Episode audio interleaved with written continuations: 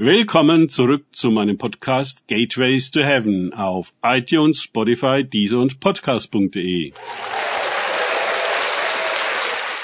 Mein Name ist Markus Herbert und mein Thema ist Gefangen in Trauer. Weiter geht es in diesem Podcast mit Lukas 24, 9 bis 11 aus den Tagesgedanken meines Freundes Frank Krause. Und die Frauen kehrten von der Gruft zurück und verkündeten dies allen, den Elfen und den übrigen allen. Und ihre Reden schienen ihnen wie leeres Gerede, denn sie glaubten ihnen nicht. Lukas 24, 9 bis 11. Wie die Frauen zuvor schienen auch die Apostel alles vergessen zu haben, was ihnen Jesus gesagt hatte. Oder sie haben nur selektiv gehört, also nur das, was sie hören wollten, von Erfolg und Größe und Ruhm. Die Leidensankündigungen haben sie jedenfalls überhört und den ganzen Sinnzusammenhang nicht verstanden. Es braucht einfach eine Offenbarung durch den Heiligen Geist, sonst fallen die Groschen nicht und keine Einsicht ist zu erwarten. Obwohl wir die bei Aposteln als gegeben voraussetzen. Ein großer Irrtum. Diese Apostel hielten sich während der Kreuzigung Jesu auf Abstand und waren nicht zugegen, als der Leichnam von Josef von Arimathea und Nikodemus vom Kreuz genommen und in das Felsengrab geschafft wurde. Jetzt glauben sie den Frauen, die das leere Grab bezeugen, nicht. Vielleicht ist es die Engelsbegegnung, die sie denken lässt, ach, diese Frauen übertreiben doch maßlos. Wer sind die eigentlich? Wenn hier jemand Engel begegnen, dann doch wohl uns, den Aposteln. Wie auch immer.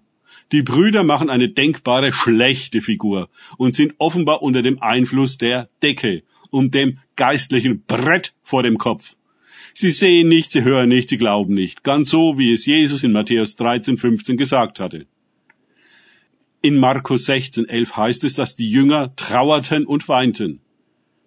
Sie sind so gefangen in sich selbst, wahrscheinlich einer grauenhaften Mischung aus Furcht vor den Juden, Schuldgefühlen gegenüber Jesus, zerplatzten Träumen von Ruhm und Größe, einer Erbitterung gegenüber den teuflischen Hohepriestern und Pharisäern, Zorn auf den Oberverräter Judas und einfach einem entsetzlichen nicht wahrhaben wollen, dass ihr Jesus tot ist, dass sie gerade echt nicht mehr glauben können und diese Frauen unerträglich finden.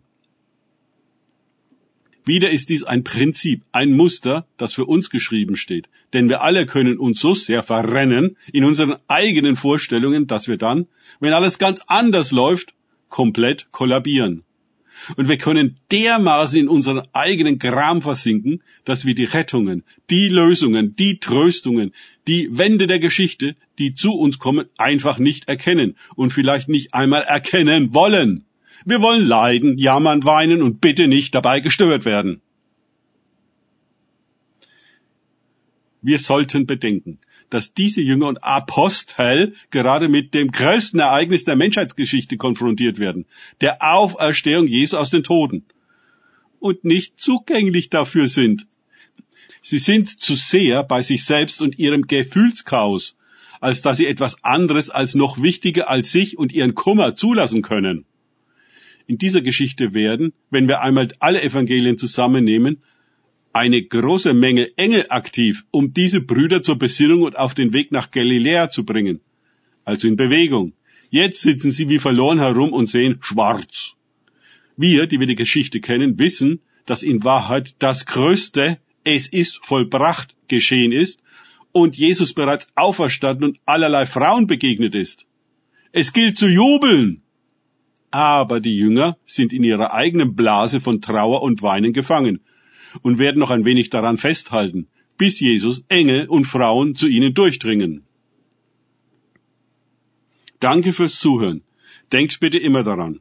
Kenne ich es oder kann ich es? Im Sinne von erlebe ich es. Es sich auf Gott und Begegnung mit ihm einlassen, bringt wahres Leben und die Auferstehung.